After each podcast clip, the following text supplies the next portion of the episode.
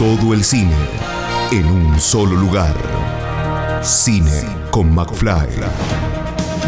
Estrenos, notas, comentarios, videosinopsis. Cine con McFly. Todo el cine en un solo lugar. Todo el séptimo arte en Cine con McFly. Cine con McFly. Juan, bien, muchas gracias por la entrevista. Eh, bueno, primera película, ¿puede ser que esta sea tu primera película en el cine protagonizándola? Mi primer protagónico con él, pero no, de hecho muchas, muchas. El cine es artesanal, ¿viste? No, este, pero no, trabajé, trabajé. Yo trabajé en la Evita de Alan Parker, para que tengas una idea.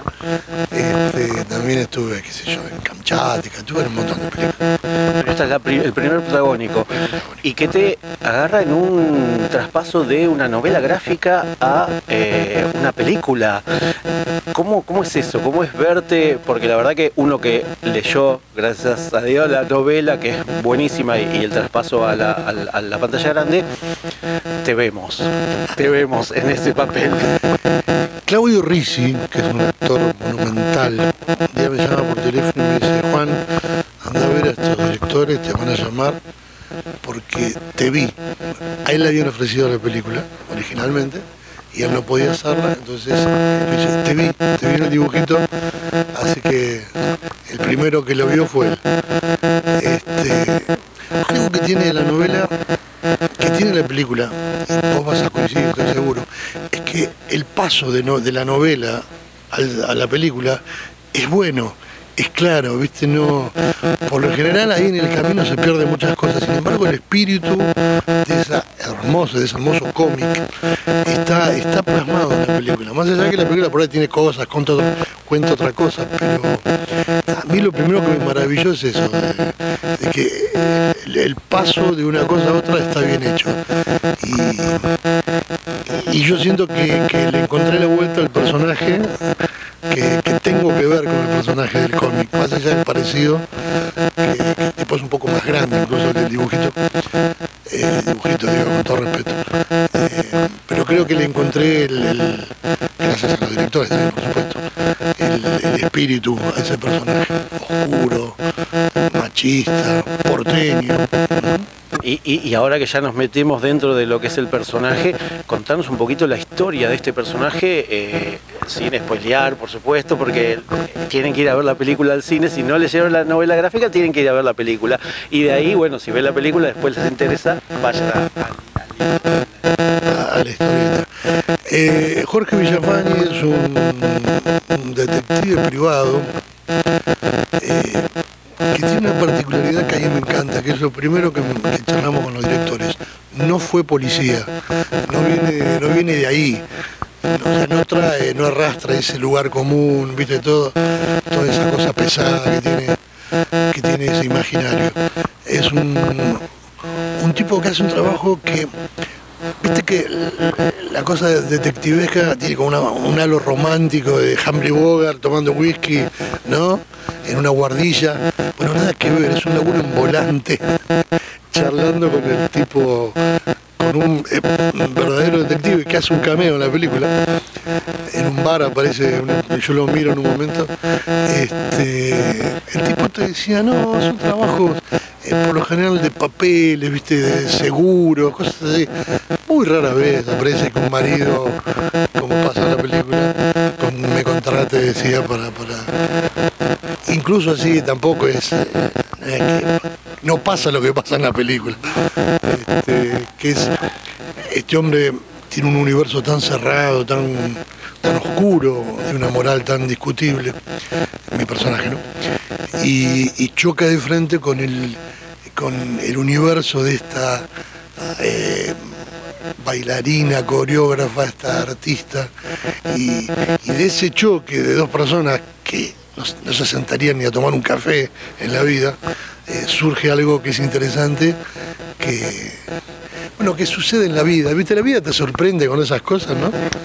Eh, y esto, esto pasa en la película, ¿no? Dos cosas que no se podrían juntar nunca, dos mundos, de pronto se encuentran y sucede la vida. Y ahí pasa, exactamente. Y hasta ahí, a los que, los que quieran conocer un poco más, que vayan y al estreno y vayan a ver la peli. Y hablando de esto, porque vos ya me encadenas todo, las preguntas una tras de la otra. Eh, este otro personaje, el que interpreta Katia Aleman, eh, bueno, contanos un poquito cómo, cómo fue encontrarte con ella, charlar acerca de, no sé si, eh, como vos bien dijiste, es un traspaso de la novela gráfica a la, a la pantalla grande, pero que tiene sus, sus giros y sus otros matices, eh, si esto fue consensuado entre ustedes, entre los directores. No, no, para mí el cine es, de los directores. yo no discuto, yo en el cine acato. En el teatro distinto, vos estás parado, tenés la gente ahí adelante, tus relaciones con el público. Pero el que cuenta el cuento en el cine siempre es el director. Entonces vos podés eh, opinar, dar una idea, pero eh, el que cuenta el cuento es el director, en este caso dos. Eh, el personaje de Katia, bueno, Katia en sí es un personaje hermoso. El día que la conocí por primera vez me temblaba la gama, imagínate, es un monumento, es un encanto de mina. A los 10 minutos estábamos charlando de la vida, de todo. Es encantadora, gran compañera, gran actriz, por supuesto. Este, y bueno, nada, eso, ella es un personaje que es bellísimo que es una coreógrafa, que eso sí es eh, del paso de la, de la novela a la película, eh, está, es más grande, quiero decir. Este, el tema de la danza y está más marcado, hay unos chicos que bailan que son una belleza, se me fue el nombre de la directora.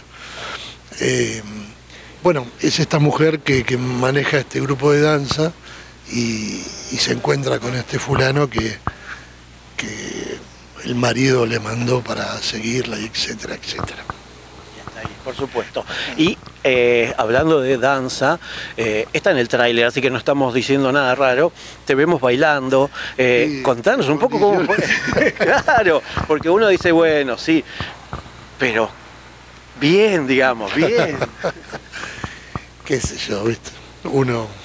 El ambiente, la gente, ¿cómo Porque tiene que ver mucho también en, el ámbito y en el ambiente donde se está filmando. Y la directora, la coreógrafa de verdad, que es una enorme artista, por supuesto me olvidé el nombre, eh, que fue la que cuando fuimos a la casa, al, estudio de ella durante los ensayos, y, ahí era coreografar, y yo empecé a moverme, qué sé yo, y le, empezó a gustar, me empezó a marcar algunas cosas. Eh, Mira, yo te voy a contar, yo hace muchos, muchos, muchos años hice mimo, yo fui mimo, lo confieso. Este, y me di cuenta que mucho, mucho del movimiento corporal estaba ahí guardado, estaba en el disco rígido. Así que cuando me ofrecieron bailar, me pidieron bailar, no me ofrecieron, me pidieron bailar, de ahí vino algo, de ahí vino, este, vinieron los recursos, digamos, eh, básicamente es eso me condujo esta mujer a, hacer lo que se ve en la peli, que qué sé yo, yo no soy objetivo. Yo me veo y digo, ay Dios. No, no, pero está bien porque acompaña lo que es la historia y todo lo que es la película. Bueno, por último, eh, ¿dónde te podemos ver si estás haciendo y estás preparando algo ya, sea en cine o en las tablas donde siempre te encontramos? Te invito, te invito a que me vengas a ver en esta obra maravillosa que estamos haciendo en el Teatro del Pueblo, la Valle 3636. Estoy haciendo de Isabel I, un encuentro entre Isabel I y María Estuardo, dos personajes históricos reales, pero que nunca se encontraron. María Estuardo va a reclamar la corona de Inglaterra, e Isabel le dice, sí, vení, vení, vení que te explico. Y la metió presa a 19 años. Este, la obra que escribió Roberto Perinelli habla de, ese encuentro donde Isabel le va a decir, dame algo y no te mato. Dame algo para que no te mate. Este, y es un encuentro de dos mujeres de poderes absolutos, ¿no? Esa gente que es muy distinta a nosotros, ¿no? Eh, de, eso trata la obra. Bueno, buenísimo. Y si no. Sábados a las 10 de la noche. Está perfecto. Y si no, eh, a partir de la otra semana ya van a poder... A partir del 11 de mayo en las salas vamos con esta película que hay que defenderla, ¿eh? hay que militarla porque el cine nacional está bravo, está pasando por un momento difícil, bueno, como todo el país. Exactamente. Bueno, te agradezco muchísimo la entrevista y felicitaciones. Un honor, muchísimas gracias. Escucha esta, otras entrevistas y mucho más en el programa radial en vivo de Cine con McFly todos los jueves a las 21 por Radio Aijuna 947 o en aijuna.fm.